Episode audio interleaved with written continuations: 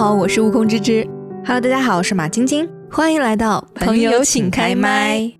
好啦，那今天呢是一期呃特别的栏目啊，我们我跟芝芝决定呢，我们要开辟一个啊、呃新的呃赛道，阅读赛道。嗯所以我们大概会啊、以比较高的频率向大家推荐一些我阅读到的非常好看的、有意思的书。嗯，然后啊、芝芝那边呢也会以比较高的频率跟大家去分享一些他看过的剧，那大家可以各听所需。对的，嗯嗯好，那我们今天要给大家推荐的一本书呢，它的名字叫做《杀死一只知更鸟》。芝芝，你有听过这本书的名字吗？有听过这本书，好像还挺有名的，但哎没看过。对，这本书，呃，它其实一直在我的书架上面。它是一本非常火的书，它火到被列为美国的中小学生必读的一个书目之一，所以我一直对它很好奇。然后，因为它的书名叫《杀死一只知更鸟》，然后它的分类又被分在悬疑那一类的，所以我一直想说，那这本书的阅读难度可能会相对来讲会高一点点啊，所以我就很郑重的买到了它，然后想说要花一个一下午的时间好好的读它，然后读完以后，我发现它跟我想象中很不一样，嗯，它是一本相对来讲比较简单的小书，所以我就突然理解哦，为什么这本书是孩子们也可以读的。小小学要读的，嗯，对，那这本书它具体讲的是什么呢？我以最简单的方式来跟大家分享。它从一个孩子的视角，这个书的主角是一个小朋友，小女孩，三岁，她有一个哥哥，有一个当呃律师的爸爸。然后他的妈妈是去世的，然后家里呢有一个黑人女佣，那她会从孩子的视角去讲述她和哥哥的成长过程。那么在她成长的这个街道里面、街区里面呢，有一户人家，大家都称为这户人家是怪人，因为这户人家里面的人是从来不出门的，嗯，因为某一些原因。只叫外卖。Yeah，maybe，然后从来不出门，所以啊、因为他很小嘛，所以那个街区的小孩们就很喜欢去捣蛋。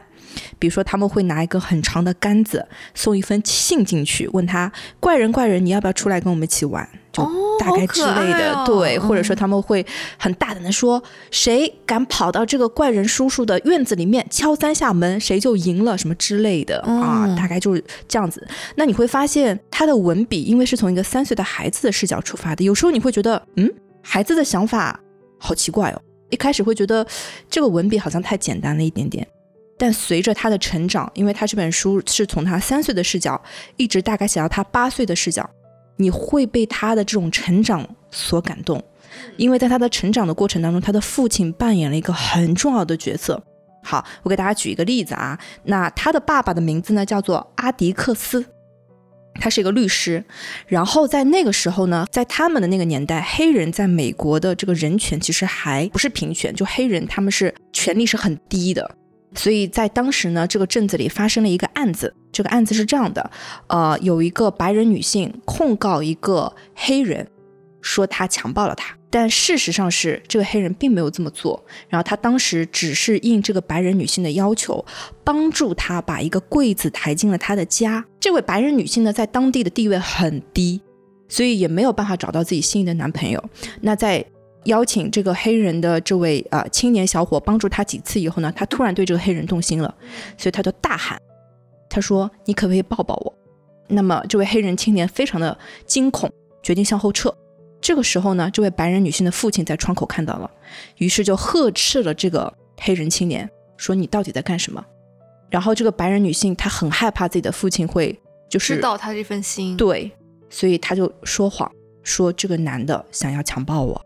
天哪，那么这个事实，其实这个镇子里的所有人都知道，黑人他没有这么做，因为大家都知道人的本性，他他们知道这个黑人青年人非常的善良，他家有几个很好的小孩，养育的也很好，他们也知道这位白人女性在当地的口碑很差，但是仅仅因为黑人是当地比较低的一个种姓，所以他们没有办法相信，也没有办法对着公众说。白人信白，我相信这位黑人，对他们没有办法说出口，是白人诬陷了黑人，他们说不出口。所以当这位我们的这位男主角阿迪克斯，就是女孩的爸爸，他站出来要为黑人去打这个官司的时候，这个镇子里的所有人都向他们投来了异样的眼光。他觉得你们家疯了，啊，所以阿迪克斯他们一家人都是白人，对他们是白人。然后包括呃，其实阿迪克斯他们家是一个很大的家族，包括家族里的姑姑啊，所有的人都明里暗里在讽刺哦，你是一个要为黑人辩护的人呐，就是以这样的形式。那么阿迪克斯在这个过程当中扮了一个什么角色呢？他在有一次跟家人聊天的时候，孩子们都睡着了，他说：“我必须要做这件事情，因为我没有办法向我的孩子解释为什么善良的人要受到这样子的蒙蔽。”他说：“如果我不这么做的话，我不知道我以后怎么养育我的小孩。”但他其实说的这些话全部被孩子们听到了，很感人呢，非常的感人。所以你会发现，孩子们到听到这些话以后，他们慢慢慢慢也发生了一些转变，然后包括。这个小女孩的哥哥，小女孩的哥哥在知道了这个故事以后，他内心发生了非常巨大的冲击。他一方面又觉得我们就是白人呀，我们就是白人之上的；但一方面又觉得爸爸好像说的没有错。对，所以从这个小女孩的眼光来看，她发现哥哥有一段时间好暴躁，他时而好，时而不好，好像很纠结。但这个时候，阿迪克斯跟他说：“没关系的，因为你的哥哥在成长。”你看到的这个样子的哥哥不是他最真实的样子，哥哥在长大，所以当我看到这个的时候，我就觉得哦，好感动。我觉得我跟我在跟这一家人一起成长，包括这个小女孩前期也是的，因为这个小朋友一开始讲话是非常直接的，比如说他邀请同学来家里吃饭的时候，班里的另外一个小朋友跟他吃饭的习惯不一样，他就会说你为什么要这样吃饭？你不该这样吃饭的。结果呢，这个小女孩就被他们家的保姆黑人保姆拉到厨房里面大骂一通。阿迪克斯完全不管，嗯，然后这个黑人保姆就说：“每个人都有自己吃饭的习惯，我不知道你认不认可他们，但是我们必须要做到尊重。”就是从这些很小的细节里面，你就会发现这个小孩子的变化了。然后再来啊，比如说我印象很深的，我还在书这里夹了一个书角，就是阿迪克斯的孩子们问他：“为什么你还要帮助那个人？”就是其中的另外一个角色，他昨天晚上想害死你，哎，他对爸爸说。那阿迪克斯呢？这个时候他把叉子。放在了自己盘子的旁边，很认真的说：“因为他的本质是一个好人，只是他和我们所有人一样，都有自己的盲点而已。”我当时看到这里的时候，我突然想说：“这真是一个好爸爸。”我突然想起有人说，这个世界上最恐怖的事情就是人们不需要做任何的培训就可以成为父母，而阿迪克斯就跟我们展示了怎么样是一个好的父母。就孩子们他们在什么时候做了错事的时候，我们是要。很严厉的斥责他们，什么时候他们做错事的时候，我们只要跟他说：“你只是在成长。”就是这个平衡度，他拿捏的非常的好。所以这本书呢，就被我放在了一个名为“要重新读很多次”的一个架子上面。好了，今天晚上这本书我会带走的。可以，可以，一定要好好的读。然后觉得这本书给我的震撼是很大的。虽然它是它故事是小小的，但里面有很多的情节会打动到你。比如说啊。这里面会涉及到一点点剧透啊！我在前面讲房子里有个有个很奇怪的人，对不对？这个书大半篇都在写孩子们在怎么弄他，就是就就是怎么在搞怪啊！但是最后孩子们是被这个怪人叔叔救了，因为他收到了孩子们的信，他收到了孩子们的敲门声，他一个人在里面很孤独，是这些孩子们陪伴了他。所以在孩子们遇到危险的时候，因为阿迪克斯他们这一家在帮黑人在在争取嘛，所以他们成为了很多人的眼中钉。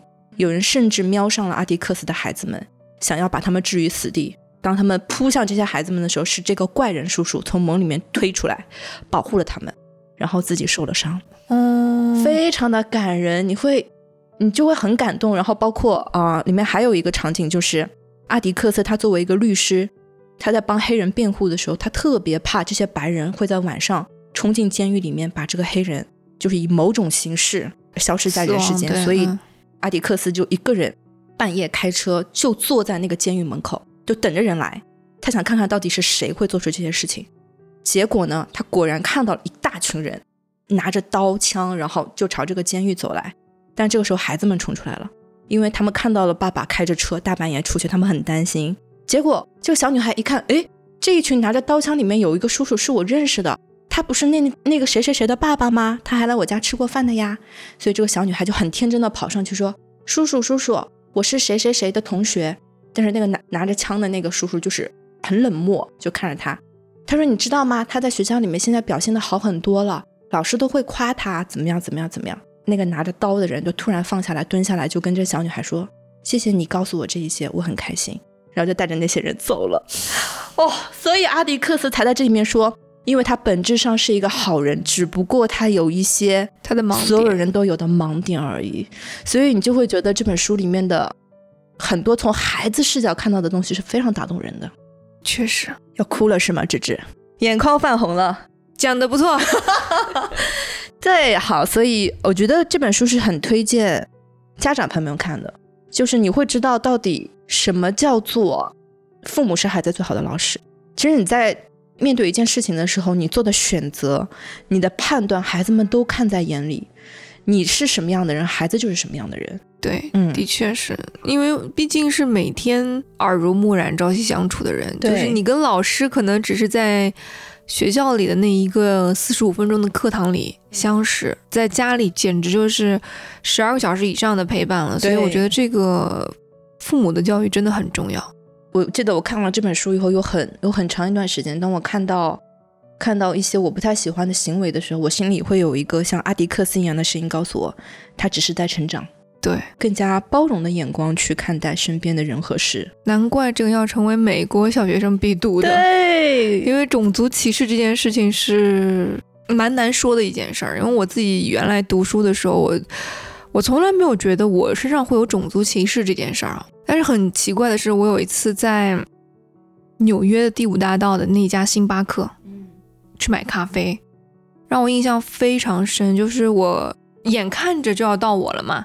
嗯，前面是一个白人，然后他在帮他哒哒哒哒哒，然后非常的，你知道外国人那种热情是嗨，就这种打招呼的方式。然后到我的时候，他就是看都不看我，然后就直接问我你要什么咖啡？OK，就这样。啊，然后对，非常冷漠。然后我当时在那一瞬间感觉到，难道因为我是亚洲人，然后就因为受到这样的待遇？所以，我我当时是快要离开了，在最后的一个旅游的过程当中的碰到这个事儿，我内心还是很深刻的。嗯，所以我觉得这个歧视是很难用短时间去消除的。我觉得这个作品真的挺伟大的。对，嗯，是，而且它是以讲故事的方式，然后这个作者也很有意思啊。他这个作者的名字叫哈勃，哈勃里，然后她是一位女性，她终身未婚。他应该写的就是部分是来自于自己的故事，嗯，一般作家好像都是这样子，他就是从自己的故事出发的。好，所以这本书推荐大家看，因为它很它很容易看，我们大概可以花一个两三个小时的时间就可以把它阅读完，而且封皮很漂亮。好，带走带走啊，好的，好啦，那以上就是我们今天的这一期小小的节目，对。马晶晶同学的书籍分享，书籍分享推荐。那如果感兴趣的朋友呢，可以自己去购买啊。嗯，再报一遍这个名字：杀死一只知更鸟。知更有知更鸟，对，知更鸟。嗯，啊，那我们这期短暂的十五分钟到这里就结束啦。下期书籍节目再见，我们下期再见。